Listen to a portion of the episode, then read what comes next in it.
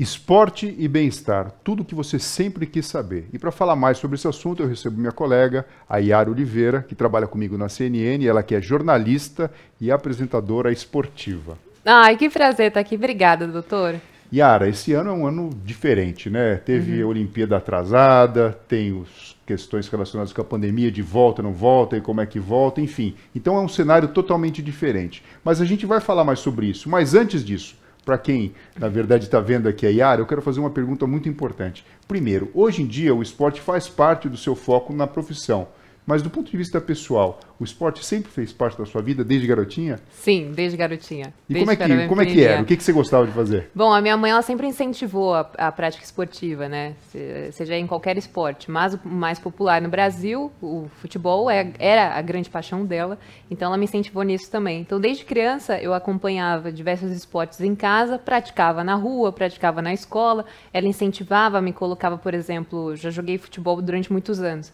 Ela me incentivava a jogar, a praticar o esporte, até o momento que eu falei assim: tá, eu vou ser atleta ou vou ser jornalista? Eu também tinha esse sonho.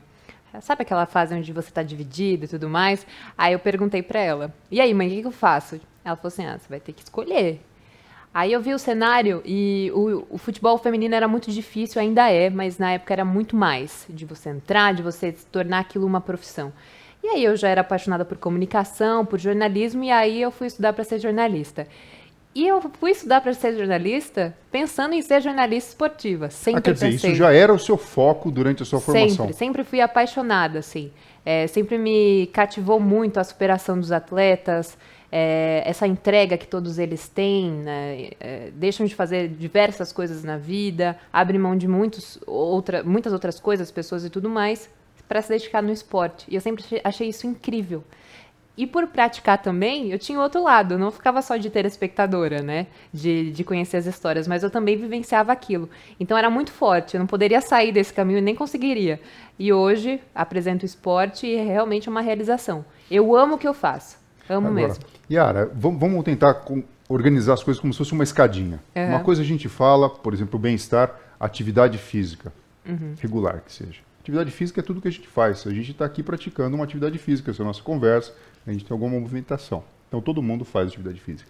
Depois disso, a gente fala de uma coisa chamada exercício físico regular. Uhum. E aí pode ser ir para uma academia, é, fazer uma caminhada. E nós temos um outro degrau que é o esporte, que aí já é uma coisa organizada, que tem modalidades uhum. e assim sucessivamente. Tudo tendo como princípio básico o chão ali, que é a atividade física.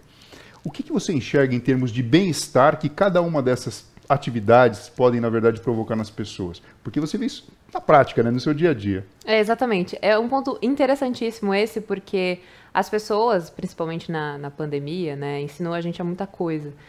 E as pessoas se refugiaram em atividades físicas, sentiram falta, aquelas que não faziam. É, as pessoas ficaram reclusas, então queriam fazer alguma coisa que pudesse fazer em casa.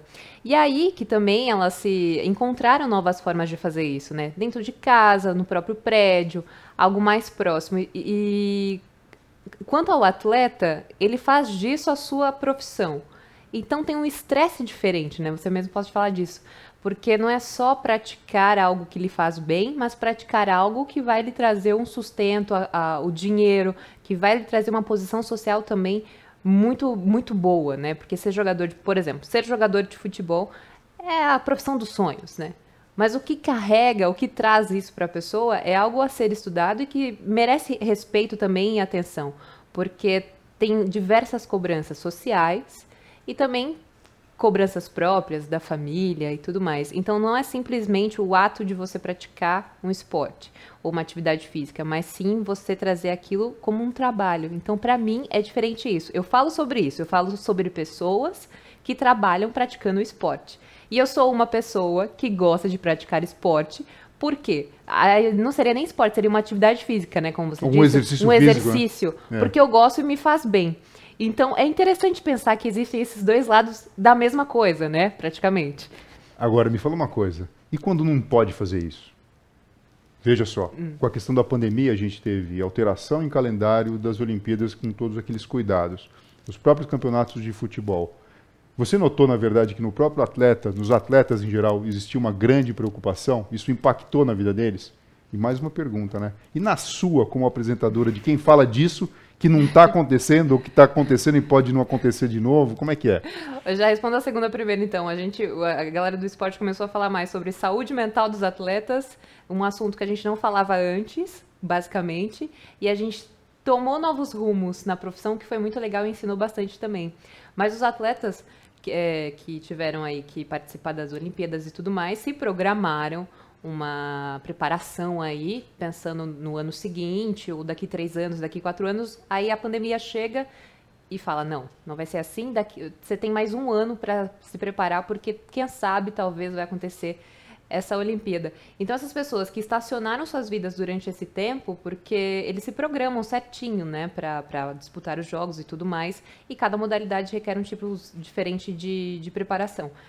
E aí, essas pessoas tiveram que alongar por mais um ano, parar também mais um ano, para tentar chegar em alto nível, o que é muito difícil. Né? E ainda mais pessoas ficaram mais velhas nesse tempo, pessoas passaram por diversos problemas, pessoas perderam familiares na pandemia. Então é uma questão muito delicada, né, de tratar dos atletas na, nas Olimpíadas, que foi realmente a Olimpíada da superação. Olimpíada onde o mundo estava fragilizado, a Olimpíada aconteceu como pôde, é, com pouquíssimas pessoas vendo, é, com pouquíssimas pessoas ali presente, mas o mundo inteiro de olho, porque significava ali um avanço no meio de uma pandemia. Então eu acho que o atleta ele tomou um novo papel e foi muito importante é, o atleta ser visto assim, que muitas vezes ele não é. E aí a pandemia veio junto com a Olimpíada e mostrou isso que o atleta é um ser muito importante também para a sociedade, né? E que as pessoas também se veem neles. Quer dizer, isso mostra um, um, algo muito ativo da sua profissão de jornalista, né? Porque uhum. tudo, na verdade, é notícia, né? É. Até mesmo a não notícia, nesse a caso não de não existir, é. mas existe um bastidor e um Exatamente. problema muito grande em relação a isso. E em relação ao seu emocional, com essa parte que existia uma previsão de existir jogo, de repente não tem, as coisas mudam. Você notou se algo diferente aconteceu? Houve um estresse maior? Porque imagina o seguinte, né? O jornalista esportivo ele fica atento a tudo que está acontecendo e de repente um cenário novo abriu pela frente, porque, enfim, os cuidados precisavam ser diferentes. Olha, particularmente, eu sempre gostei de fazer pré-jogo, tudo mais, porta de estádio. E uma grande notícia que nunca foi notícia, eh, dado o meio da pandemia, foi: vai ter público ou não vai? As pessoas vão se aglomerar na frente do estádio? Como é que é? As pessoas estarão com máscara ou sem máscara? Os jogadores, como jogarão? Jogarão de máscara, sem máscara? Quem está furando a quarentena? quem que depois quem que quer ou não se vacinar então assim é, como você disse foi é, pandemia todos os esportes parados aí cada país foi fazendo da sua maneira aí depois vamos voltar como que vai voltar e aí era uma notícia em cima da outra. Ah mas não não é hora de voltar. Ah não o tal campeonato vai vai voltar. Então também a gente foi acompanhando realmente a progressão disso. Depois vai voltar? Como vai voltar? Sem público. Aí já foi outra coisa também você acompanhar os esportes sem ninguém de público vendo.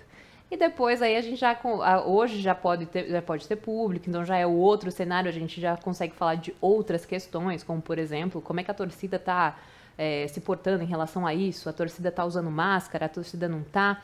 É, então é muito interessante fazer essa, esse caminho de volta mesmo, retroceder, para enxergar o, o quão importante foi é, ficar atento a todos os detalhes e perceber que realmente foi uma evolução e que hoje essas pessoas que vão no estádio sentem muito diferente ou que vá numa arena, que vá numa pista ver, ver Fórmula 1, por exemplo, pensar, caramba, eu não podia fazer isso meses atrás. E qual que é a expectativa que você como jornalista tem de tudo isso? Eu estou vendo aqui que são as mais positivas possíveis, né? De retorno, mesmo que seja lento e progressivo. Mas existe no fundo um medinho que de repente uh, essa pandemia fuja um pouquinho do controle novamente e a gente tenha que retornar. E se retornar, como é que vai ser? A expectativa e o medo sempre estiveram ali lado a lado, né, durante a pandemia, de, com respeito aos atletas que também têm suas famílias, que viajam bastante, ou o público que quer ver, que tinha o costume de, de acompanhar os seus esportes preferidos e que na pandemia não conseguiu.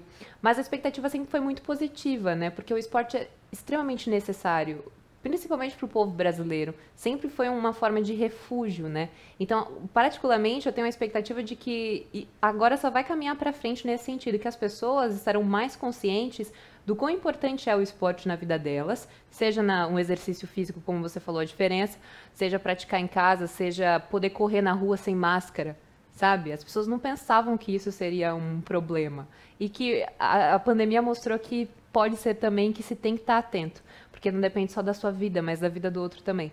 Então, a expectativa, a expectativa é sempre muito boa, mas claro, ainda mais com adendo de que as pessoas estarão mais conscientes, mas pensando também na saúde mental, que elas olharam mais para si e também devem olhar agora mais também na vida dos atletas. Então, essa é a minha expectativa e tomara que isso realmente aconteça, né? Porque são todos seres humanos. É. E a gente está aqui para falar de seres humanos, além de falar de esporte, né? É, que assim seja, né, Yara? Olha, é. eu vou te agradecer muito pela sua participação, mas eu não posso deixar de fazer uma perguntinha final. Vai, fala. Porque assim, o que, que acontece, né? O pessoal assiste a gente aqui e tem gente de tudo quanto é tipo. Uhum. Toda a faixa etária, todo o público, mas muitas pessoas ainda estão buscando aí uma carreira, uma profissão, e olham para você pensam, puxa vida, eu nunca pensei, porque você se mostrou muito determinada, né? Uhum. Gostava de esporte, gostava de comunicação, fez aí o casamento perfeito e encontrou o seu caminho. é. Eu sei que você ainda joga futebol, Jogo. mas você joga, na verdade, na categoria amadora, né? Mas, é, na verdade, enfim, se dedica.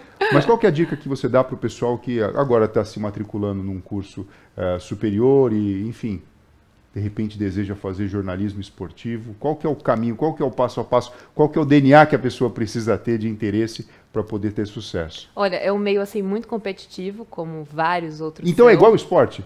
É, exatamente. Sabe, porque na faculdade, é, geralmente são. É o maior grupo de pessoas é que quer fazer jornalismo esportivo, que quer seguir nessa área. Porque o Brasil, ele chama isso, ele dá oportunidade para isso. Então, muita gente quer entrar nessa área porque é gostosa, às vezes adora esporte, às vezes veio do esporte e não conseguiu, mas quer falar sobre, entende?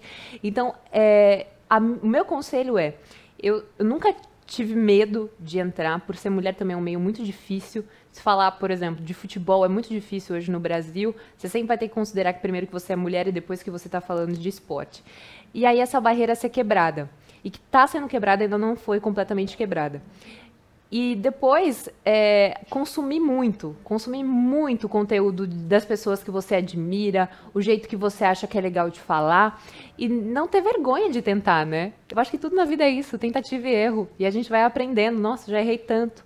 No rádio, então, foi uma grande escola. No rádio a gente erra tanto, mas depois ri tanto daquilo, porque é muito gostoso, né? E a televisão também, ela ela impõe uma situação de, de respeito, né? Porque hoje, se você está na televisão, é porque você é né, incrível. É, é um veículo de comunicação invejável, né? Exatamente. Mas é você desmistificar tudo isso, sabe? É você dar mais importância porque você quer fazer e você está seguro. É isso que eu sei fazer, é isso que eu quero fazer. E aí ninguém te derruba, não. Yara, muito obrigado, viu? E tenho certeza que vocês aproveitaram bastante essa conversa. Eu peço que dê um like aqui, deixe seu comentário e principalmente compartilhem. É isso aí. Doutor, obrigada, viu? Você é um grande amigo. E eu espero que dê tudo muito certo aí, não só nos esportes, mas em todas as áreas da nossa vida. E assim, conte comigo sempre. É isso aí. Muito obrigado, Yara. Pessoal, até a próxima. Tchau.